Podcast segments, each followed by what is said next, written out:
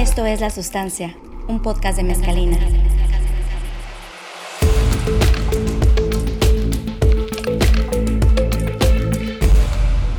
Somos una consultora de marketing digital que transforma los datos en inteligencia y crecimiento de negocio.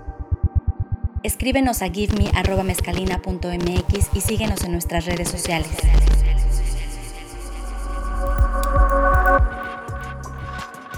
Hola, ¿qué tal amigos? Bienvenidos nuevamente a una edición más de este podcast, La Sustancia, un podcast de Mezcalina. Su podcast favorito. Su podcast Su favorito. podcast favorito. Cabe, cabe destacar. Como ya todos los que nos siguen han estado escuchando durante estas primeras dos temporadas, estamos de fiesta. Sí, fíjate, sí. Qué casualidad, no lo recordaba, pero que eh, eh, insistimos eh, desde el primer capítulo que cada uno de los, de los episodios nos íbamos a cantar las mañanitas porque estamos cumpliendo 10 años y nos, nos regalamos un podcast de cumpleaños. Exactamente. Mira, y qué, qué, mejor. qué generosos somos con nosotros. Mira. Exactamente. Y qué mejor manera de celebrarla, ¿no? Que con esta serie de invitados de gala que hemos estado teniendo. Increíble. Y el día de hoy no podía ser la excepción. ¿No? Estamos muy contentos. Estamos muy contentos, muy emocionados de Yo, yo, yo he dormido poco, que he estado un poco nervioso. Ya somos dos. porque, pues claro, todos los días no, no, no se puede charlar con, con- con alguien del calibre de nuestra invitada del día de hoy. Y, y bueno, sí, estamos muy contentos porque aparte de ser nuestra invitada del día de hoy, pues es uno de nuestros partners en Mezcalina. Así es. En Mezcalina tenemos tatuado a Bimbo en nuestro brazo derecho, ¿no? Eh, y, y claro, trabajar con Andreina, todo su equipo, todo el proyectazo que tienen eh, de hacer eh, la data y la información un asset importantísimo de, de la compañía, pues bueno, nos llena de orgullo, nos llena de mucha satisfacción poder contribuir con, con este proyecto y con una marca que queremos un montón. Así es. Y nuestra invitada del día de hoy, para no hacer tanto preámbulo, ¿no? Ya nos urge, ya queremos Ya. platicar, Ya, venga. queremos charlar con ella. Nuestra invitada del día de hoy se trata de Andreina Palacio. Tiene más de 15 años de experiencia en digital y desde el 2020 es la directora global de Consumer Experience y Digital para Grupo Bimbo. Nada más. Nada más. En Bimbo es responsable de la estrategia global de transformación digital para marketing, asegurándose de que los 26 países donde opera Bimbo tenga prácticas best in class. Lidera el Digital Marketing Communications Board en Grupo Bimbo y es responsable por desarrollar las capacidades del Connection Center, el asset de grupo que ofrece una experiencia omnicanal a consumidores y clientes, recolectando data para aprender sobre ellos, sus gustos, preferencias y generar experiencias personalizadas. Andreina, bienvenida. Bienvenida. Hola chicos, buenos días. Muchas Buenos gracias por días. aquí. No, gracias que eh, estaremos eh, agradecidos siempre de, de- de platicar contigo. Totalmente. Y a ver, lo primero es eh, con, esta, con esta entrada y esta bienvenida, Andreina, eh, todo eso, ¿cómo se asume esa responsabilidad? Increíble, sabes que cuando estaba escribiéndoles un poco como el, el- el extracto para esto, me sorprendí a mí mismo y, y decía, chin, o sea, he hecho un montón de cosas y eso que no leyeron lo otro anterior, o sea, he hecho de todo, realmente, digamos que lo que me ha llevado hasta acá ha sido tener experiencia, he, he sido locutora de radio, este, he, he trabajado en agencias de publicidad, he trabajado en agencias de medios, este, cuando empezaba el, todo el tema del boom de, la, de las agencias digitales, pues ahí también estuve iniciando como esta, esta carrera un poco en el 2010, pero antes de eso estuve en canales de televisión, estaba en radio, estaba en periódicos, he estado en todos los medios de comunicación, eh, desde becaria hasta, hasta hoy. Y, y creo que el, el, saltar aquí y allá y, y, tener diferentes experiencias, este, creo que ha hecho un... Estoy muy orgullosa del perfil que he creado, la verdad. En algún momento se escuchaba raro cuando saltabas de un lugar a otro, no era bien, no era tan bien Sí, sí. que saltaras. Sí. Y hoy en día me parece sospechoso la gente que no salta, porque experiencia en un solo lugar, no lo sé. Sí, y, y no es para menos el perfil que, que, tiene Andreina, ¿no? Platicábamos justamente, sin ir más lejos, en el episodio anterior con Stan Montes, como ahora es, eh, como bien dices Andreina, es cada vez más eh, más común, no, no, no más común, pero sí es mucho más completo el perfil de alguien que está como en varias, eh, en, varias áreas a alguien que, se especializa. ¿no? Antes era como muy, muy normal hablar de la especialización en una sola área, pero ahora me parece que los perfiles que construyen más valor son estos como el tuyo, que cualquier cosa que, se te ponga enfrente, sin broncas la puedes sortear, ¿no? Oye, Andreina, ¿y cuándo, cuándo se empieza, no? O sea, ¿cuándo, empezaste? Uh, eh, cuando empecé a trabajar, mi primer trabajo, a ver, cuando, cuando me gradué de la, de, la universidad, bueno, de la prepa, te voy a decir un poquito antes, ¿no? Cuando me gradué de la prepa me acuerdo que nunca se me olvidar que mi mamá me dijo, ¿qué vas a hacer? ¿Trabajar o trabajar y estudiar? o sea, estudiar solamente nunca fue una opción en mi casa. Entonces siempre estudié, estudié de noche, trabajaba de día eh, y así empecé como un poco ¿no? la carrera. Me gradué, me gradué en Venezuela de comunicadora social.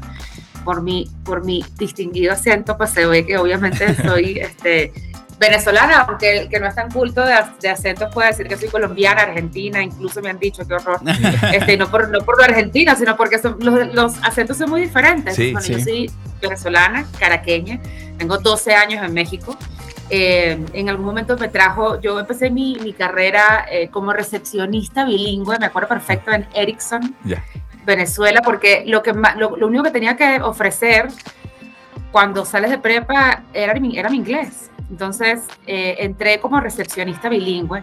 Mi primer trabajo me quedó dormida en la recepción. Qué oso. eh, a trabajar, me metía unos comilones increíbles en casa de mi abuela y después llegaba a dormir en la recepción de horror. Eh, y así empecé a construir mi carrera. Pasé por, pasé por, pues, pasé por periódicos en Venezuela, los más grandes en, en Venezuela, eh, que ya no existe. Pues ese, ese, tema político pues ya es otro tema de otro podcast. Eh, y, luego, y luego, pues, así fue armando mi carrera hasta que llegué a canales de televisión. Trabajé muchos años en Sony, Sony Entertainment, luego en E! Entertainment y me trajo a México. Eh, en el 2010 y este, después de unos años, funny story esta, em, yo abrí el Twitter de E-Online Latino, que hoy tiene millones de followers, eh, y todo fue porque en, ese momento le dije a mi jefa, oye, esta Twitter, esta plataforma que está creciendo, y yo creo que nosotros deberíamos estar ahí. Yo no tenía ni idea digital, pero me encantaba el tema. Yo decía, wow, este tema de plataformas para conectar con tanta gente, ¿no? Y empecé y abrí el Twitter de Online Latino solamente para poner tunings y programación del canal. Eh, no había estrategia, no había nada detrás, porque no existía esto. Todavía hablamos de banners en los sitios, en Terra eh, y, en, Yahoo, ¿no? O sea, estábamos todavía totalmente en, otra, en otro momento de, de, digital. Y así fue como empecé como un poco la carrera. Este, yo dije, ¿saben qué? Yo creo que en canales de televisión esto va a morir en algún momento. Todavía no ha muerto ahí están. Pero yo dije, si no me cambio ya de, un poco como de, rumbo dentro de mi carrera de marketing o comunicación, pues voy a morir aquí, ¿no? Em, y como, y, tal cual, fue como casi a los 30 años, em, pues decidí hacer un shift de carrera. Para los que no están viendo, sino nada más están escuchando, eh, normalmente me calculan 25, pero no, tengo 43. me veo pequeña, pero no soy. Oye, ese, eh, ese, ese es tema para otro, otro episodio. ¿No? ¿Cómo mantener la juventud en, en, nuestra industria? Que casi nadie, todo el mundo se deteriora en nuestra industria. Exactamente. Yo no, yo me he llenado de juventud en nuestra industria. Y yo creo que porque me fui a agencias, es por eso. no, a nosotros al revés, ¿no? Irme de agencia me salvó mis arrugas. Cuando empecé a arrugarme, me fui a la agencia. Sí. Ahí está el primer tip de belleza. Está el primer tip de belleza. Si usted está dispuesto, a, huya, corra. Ya, en lo que se la primera, así, cana tal, bye, agencia, salte, huye. No, ya, vamos tarde, vamos tarde. Hay, hay agencias de agencias y sin duda Mezcalina es de las grandes agencias y de los grandes partners que tenemos hoy. Así que, este, y veo que Janik, que es nuestra superdirectora, este, pues se ve muy bien.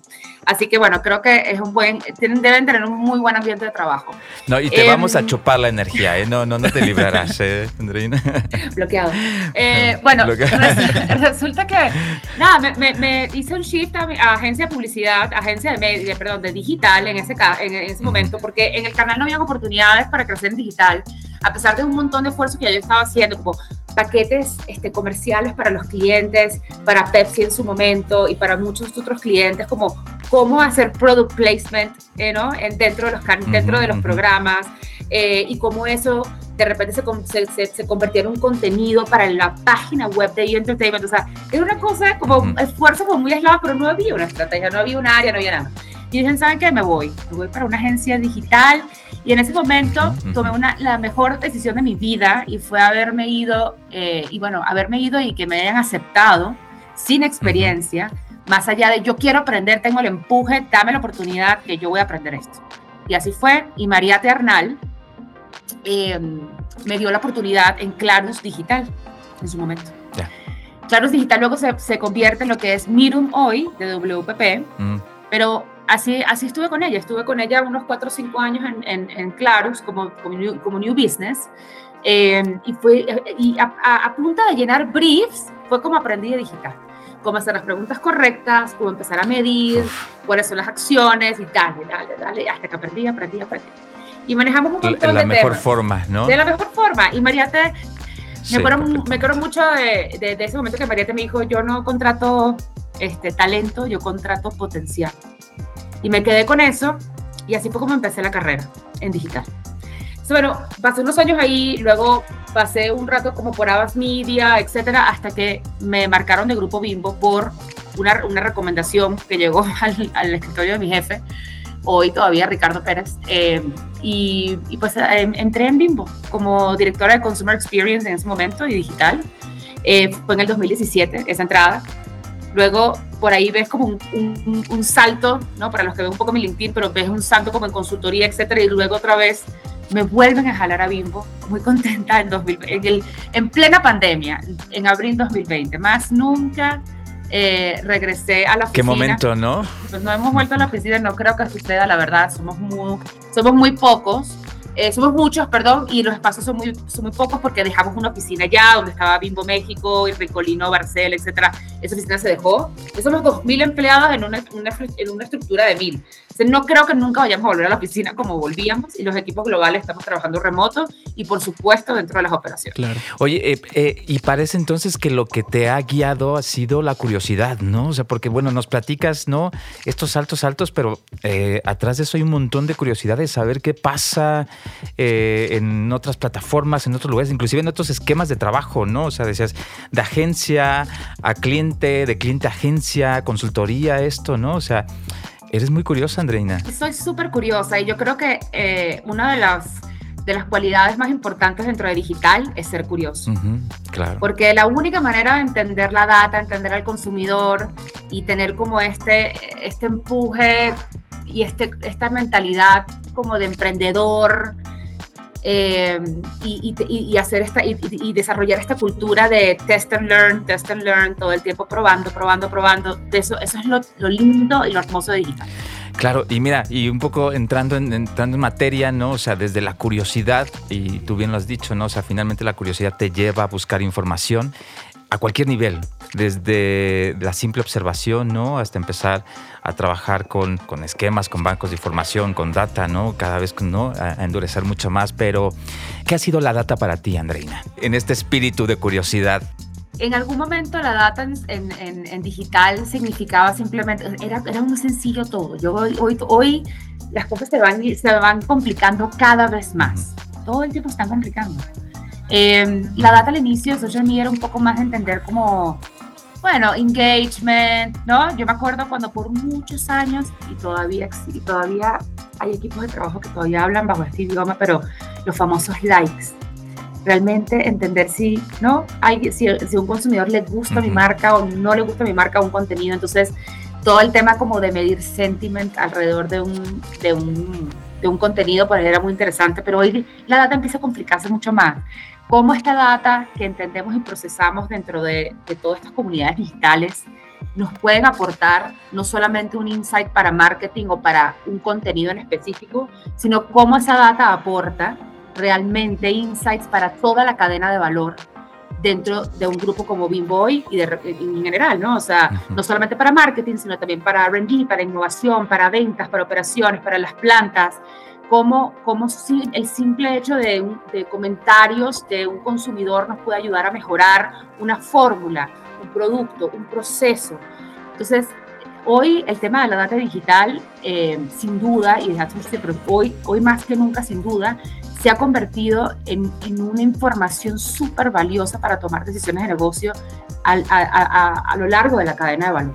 Claro, que aparte, o sea, tú lo decías muy bien y, y este cuando tú empezaste, ¿no? O sea, tu carrera en digital era desde el brief. Y en el brief finalmente te haces preguntas. No, o sea, es eh, lo más valioso que puede tener un brief es las preguntas que te haces y precisamente ahí nos parece que es donde empieza, desde las preguntas que te haces, te encaminas a la información que necesitas, ¿no? Pero por eso es importantísimo las preguntas, ¿no? O sea, ¿qué preguntas se hacen desde Grupo Bimbo?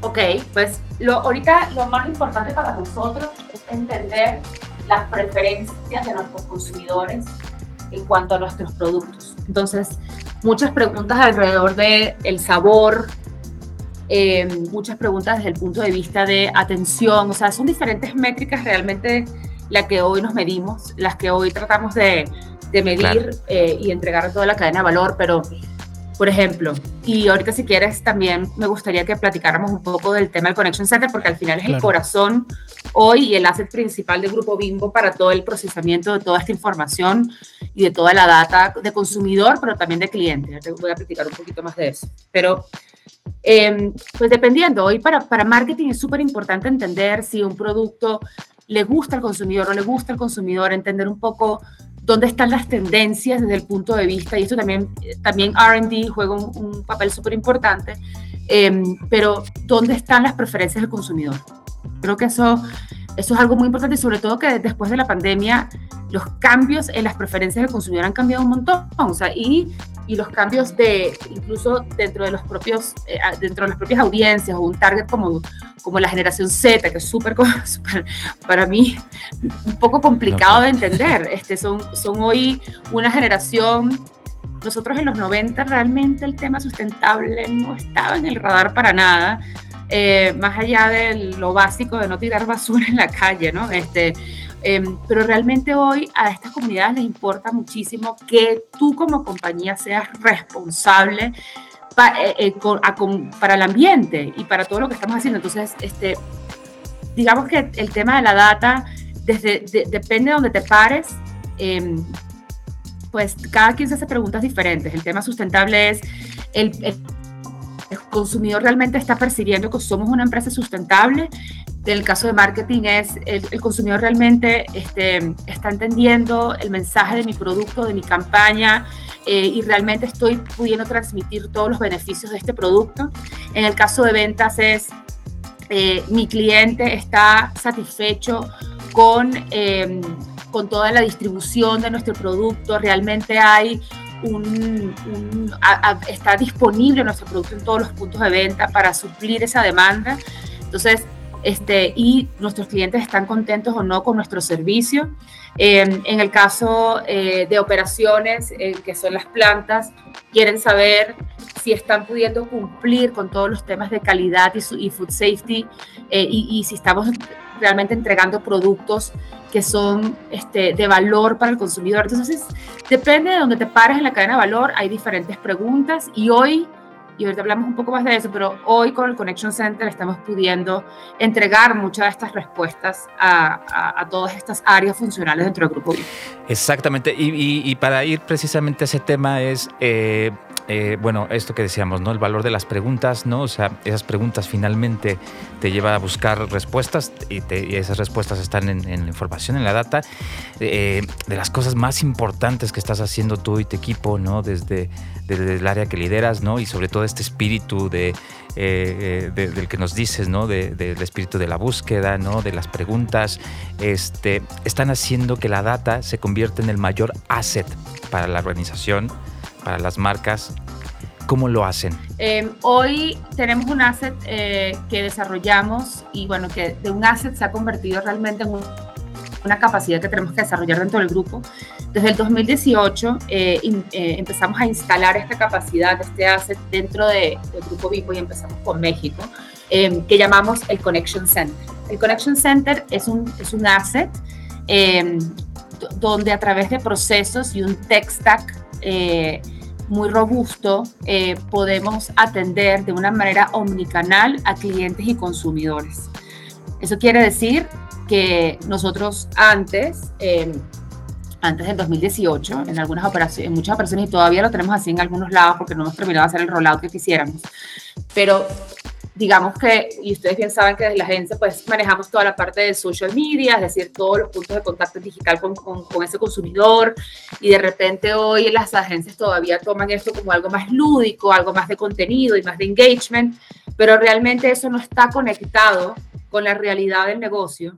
Y, tenemos, y teníamos un call center con llamadas telefónicas para el típico número atrás del empaque, ¿no? Que te dice, llame este número si tienes un problema, ¿no? Si tienes preguntas o, quejas o lo que sea, ¿no?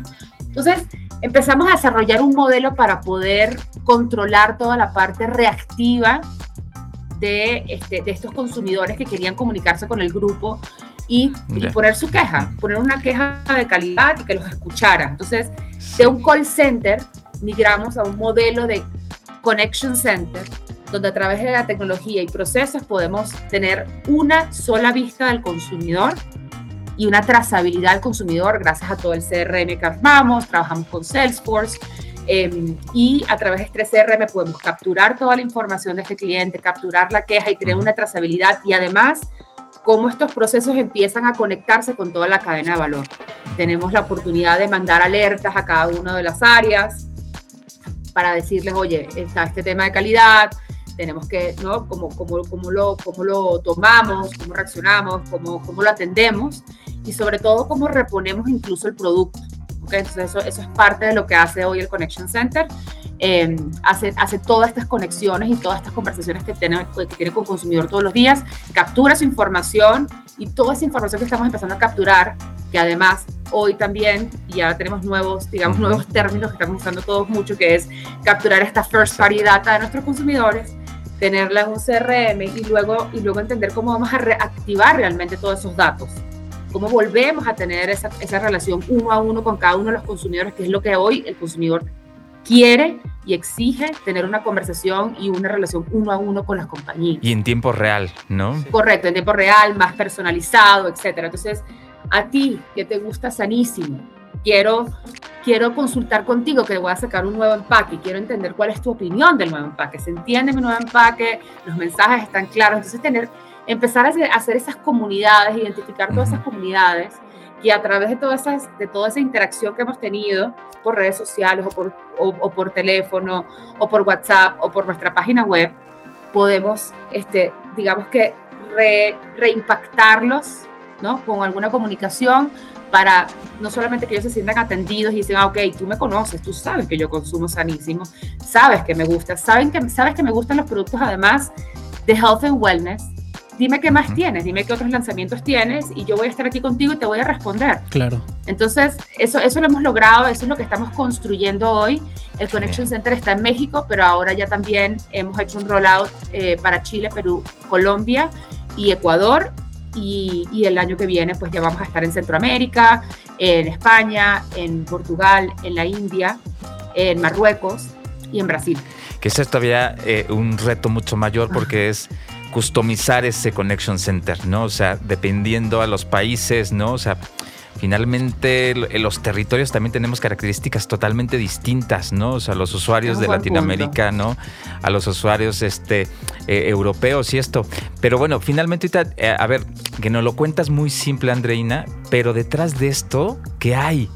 ¿Cuáles son los principales retos? A ver, y primero nos gustaría desde los retos de la organización, ¿cuáles han sido las principales, inclusive barreras, este, cuáles han sido los principales desvelos, ¿no? Para poder implementar una experiencia como esta dentro de la organización y sobre todo, como dices, con toda la cadena de valor. Yo creo que eh, eh, sin duda ha sido un reto enorme la parte de change management, eh, que, que, no, porque muchas veces hemos llegado a las organizaciones o los diferentes países a decir, este, este es el modelo al que tienes que migrar para poder empezar a transformarse, no solamente digitalmente, sino también empezar a remar a ser una, una compañía más consumer centric. Entonces, ¿cómo te conviertes en una compañía donde el, donde el consumidor realmente está en el centro y no solamente que nos importa el producto? Porque el Grupo Bimbo por mucho tiempo, eh, por muchos años, pues era, era, una compañía que el producto era primero y, y después el consumidor. Es decir, si yo tenía una línea de producción que estaba disponible, eh, yo decía, bueno, perfecto, si esa línea está aquí, hagamos pan de limón. ¿Por qué no? ¿No? Pero nadie le, nadie le preguntaba al consumidor si quería el pan de limón. Claro, claro. O, bueno, nadie estaba escuchando las conversaciones allá afuera para decir, ok, el pan de limón es una tendencia. Entonces, em, hoy queremos empezar a ser una compañía más consumer centric, entender más a nuestros consumidores, escucharlos más y empezar a tener una, una relación con ellos de, ser una relación más reactiva, ¿no? que al final una organización más reactiva quiere decir que gestionamos y solucionamos estas incidencias que nos llegan a través de un tema de calidad, ¿no? O a través de una no atención de un vendedor con un cliente en específico. Hacer una organización mucho más proactiva, adelantarnos a estas necesidades, empezar a escuchar, a entender, a aprender y a comunicarnos con los consumidores.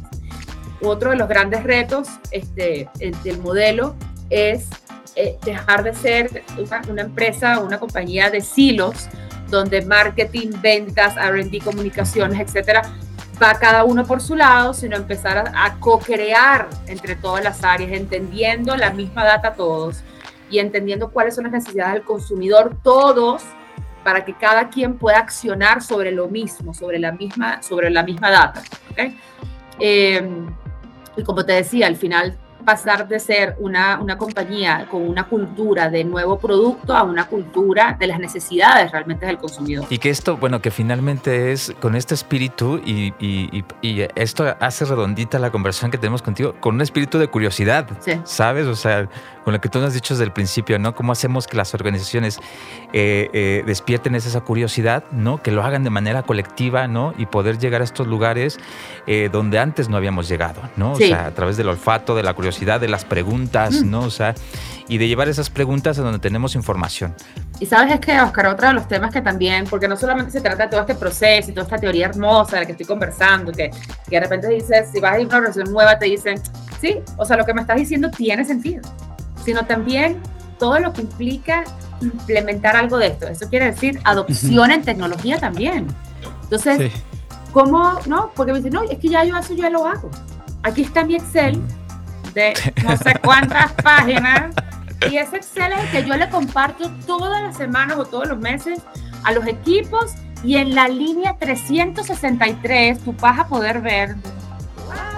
Entonces, hoy uno de los grandes retos y en donde estamos acelerando muchísimo, y eso es gracias a que también, por, desde hace muy poco realmente, este, Bimbo también decidió crear un área completa de transformación digital o ya, no, ya ni siquiera se llaman IT, sino ahora se llaman Business Technology. Business Technology se divide entre transformación digital y toda la parte como más de servicio, más del día a día, más de mantenimiento y la parte de transformación. Entonces ya tienes a dos cabezas que están velando por lo nuevo, por toda la parte de innovación y por toda la parte de nuevas tecnologías y cómo esto mejora nuestros procesos internos y toda la parte de servicio para, para tener como, ¿no? Para mantener todo, todo eso que nos está trayendo también transformación. Entonces, parte de, parte de todo esto no solamente es adoptar nuevos procesos, una nueva mentalidad, sino también adoptar tecnología, que para muchos, pues no para, no, para nosotros es como, ah, plug and play, vámonos, lo aprendo, dame el tutorial, una demo, bye, ¿no? Para, para muchos no es tan fácil, ¿no? Para un señor, este, de pronto en una, en una planta que siempre ha hecho sus procesos como son, es como, o sea, pero ¿para, para qué necesito Waze? Si yo sé cómo llegar. No, bueno, para ser más eficientes. Entonces, este, eso, esa es la otra parte que no, también nos ha costado, pero que vamos un, por un camino muy bueno de, de, de, cómo la tecnología se convierte en un enabler de toda la, de toda la estrategia. Claro, y que me parece que además es como parte de la tendencia, ¿no? O sea, como que hacia allá es hacia donde se están moviendo hoy las marcas y definitivamente las que logren adoptar como esa tecnología eh, de manera más rápida, evidentemente serán las que se puedan adaptar más rápido también al cambio, ¿no? Bien decíamos en uno de los episodios anteriores que más allá de, o sea, a veces sale más caro la, la, la el cambio de mentalidad para adoptar la tecnología que la tecnología per se, ¿no? Entonces ese me parece que es un, reto grande, pero digo, abonando también a lo que decías ahorita, me parece que es algo que también cierra de muy buena manera lo que comentabas, ¿no? Como cada una de las áreas apuntan hacia un mismo objetivo y se alinean hacia, hacia, hacia lo mismo que es esto que, decías de, de Consumer Centric porque de esa manera construyes el círculo virtuoso de manera más, más, más genuina, ¿no? Y el, y el usuario a final de cuentas lo percibe. O sea, el usuario percibe esto que tú decías de, ah, claro, o sea, me estás preguntando, me estás enviando eh, eh, contenido de este producto que sabes que me gusta y además me estás dando la posibilidad de que yo te pueda decir qué más me podría gustar. ¿no? Entonces, a final de cuentas, ese círculo virtuoso que se construye, eh, pues no es obra de la casualidad, o sea, es parte de todos estos esfuerzos en conjunto que, bien mencionabas ahorita, ¿no? Eso es. No, y que te duela, ¿no? Que te duela lo que está haciendo el otro. Porque no solamente se trata yo, a yo vendo, yo, yo se lo vendo. A mí, lo de lo que si tú innovas o no, a mí tú dame lo que vas a sacar y yo lo vendo. No, a ver, todos tenemos que estar claros de qué es lo que quiere el consumidor, cómo lo quiere, en qué momento lo quiere y para tener esa sensibilidad y que sea una, y que sea una co-creación y una responsabilidad compartida. O sea, las, las, empresas ya no pueden trabajar en silos. Y gracias a la tecnología ya no tenemos que trabajar tampoco en silos. Ya podemos tener una visión única de lo que necesitamos para el, para el negocio. Sí, y existen otro tipo de objetivos, ¿no? Que nos despegamos de las tareas cortas, ¿no? O sea, cuando las organizaciones era, pues bueno, yo me encargo de pasar A y B, pero ahora el objetivo no es ese, es la satisfacción del usuario, ¿no? Entonces, también lo hace ver de una manera mucho más logística esos, esos objetivos que los equipos y las organizaciones eh, persiguen, ¿no? Y ahora que hablamos de, del usuario, la pregunta es ahora, ¿cuál ha sido, eh, hace un momento hablábamos del el reto que ha sido dentro eh, para la organización, ¿no? O sea, poder migrar a una organización donde los datos es el mayor asset y donde ponemos al, usuario dentro. Ahora, ¿cuáles han sido los retos hacia el consumidor?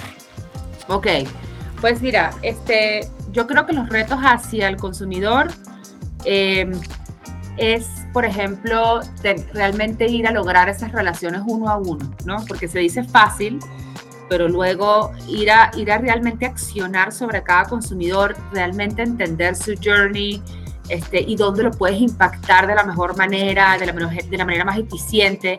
E incluso ya viene todo el tema como de Miria, ¿no? De cómo invierto en Miria y realmente cómo tengo un impacto. Pero yo creo que uno de los grandes retos, sin duda, es la cantidad de ruido que hay hoy afuera en digital. O sea, tenemos un consumidor sumamente distraído, los tenemos con unos spams de tiempo súper cortos. Entonces tienes que ser el tema de content excellence y, y, el tema de cómo, dónde y en qué momento pones el dinero es súper importante. Porque compites, y bien lo saben, y seguro lo han hablado en otros podcasts, pero compites con el contenido de la tía, el contenido de la prima, del novio, de las otras marcas, de, este, de, un montón de otras cosas. Entonces ya este, realmente lograr o ganarte esa, esa oportunidad de que el consumidor realmente te vea, te valore y te entienda, es, es la ventana es súper pequeña. Entonces, hoy uno de los grandes retos, yo creo, del consumidor con consumidor y toda la parte digital, todo lo que estamos haciendo para aprovechar esta data, reimpactar, etcétera, es, es, la cantidad de ruido que hay allá afuera. Entonces, cada vez tenemos que ser mucho más eficientes en cómo nos comunicamos con ellos y, en que, y, y la creatividad se convierte en algo importantísima, ya no esas creatividades de este, comerciales, ¿no? Este, Un espectacular enorme, sino ya son como micromomentos que tienes con el consumidor y en qué momento y dónde los impactas. Y además, un consumidor cada vez más distraído por la cantidad de plataformas en la que tiene que estar. En Twitter, en Facebook, en Instagram, en TikTok, en Twitch, o sea, ¿no? Y, y, y diferentes consumidores. Entonces, y además se cruzan esos momentos todo el tiempo. Entonces sí, creo que, creo que ese es uno de los enormes retos que tenemos hoy con consumidor. Sí, porque el, el, ambiente es mucho más competitivo, como dices, en todos los niveles. Súper competitivo. No, o sea, estamos compitiendo no solamente en los anaqueles, estamos compitiendo en los canales de comunicación, estamos compitiendo en todas las decisiones que toma el usuario desde que se pone las agujetas en la mañana, ¿no? Y yo creo que por eso también hoy el influencer marketing se vuelve algo tan, o sea, hoy para nosotros finalmente se vuelve algo como súper relevante, pero desde el punto de vista estratégico, ya no es como, ármate una campaña, ponga 10 influencers que hablen de mi marca, mételes ahí el copy ya, ya, se, ya se convierte en tal prioridad que nosotros como Grupo Bimbo también eh, estamos empezando a trabajar con una, con una agencia global de influencer marketing para yo poder tener visibilidad sobre todos los esfuerzos a nivel global. Yo, para, ver, para poder entender cuál es la oportunidad de Takis en todos los países donde se vende, donde opera y poder tener de alguna... Y además los influencers hoy no están en un país, son globales. Ya, no, ya no es el chavo que, que, te va a hacer la mención, ¿no? lo que llaman la mención en radio de ese, ¿no? en tu localidad, en tu colonia casi. Ahorita estos chavos, o sea, se han convertido en personalidades globales, como nuestras marcas. Totalmente.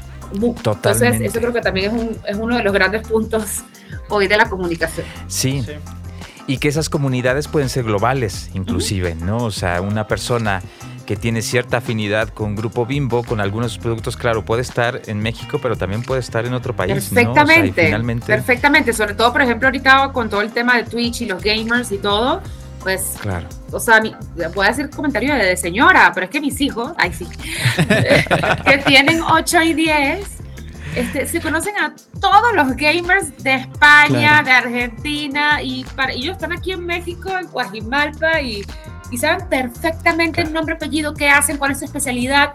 increíble. Entonces, la oportunidad para las marcas, sobre todo marcas globales, es enorme a través de estos, de, estos, nuevos, de estos nuevos influencers, pues, ¿no?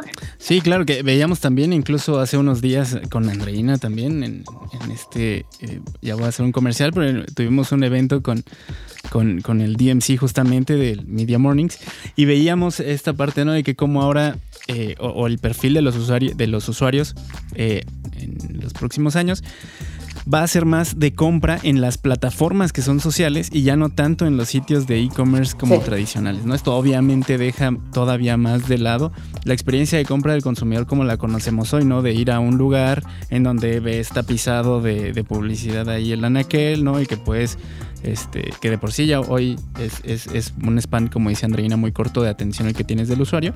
Pero bueno, esto va a evolucionar a esto que, bien dice Andreina. O sea, la experiencia de compra será en las plataformas sociales. De acuerdo, social commerce. Eso viene durísimo. Este, creo que Instagram y, Twitch, creo que son dos plataformas, y, TikTok, plataformas súper fuertes en el tema. Creo que todavía en México no, no estamos ahí todavía, pero en otros países donde operamos ya la realidad es otra. Hoy para, para nosotros, para nuestra operación, por ejemplo, en China, estamos ahí. Estamos, estamos haciendo social commerce, estamos con Alibaba, ya las conversaciones alrededor de e-commerce son otras.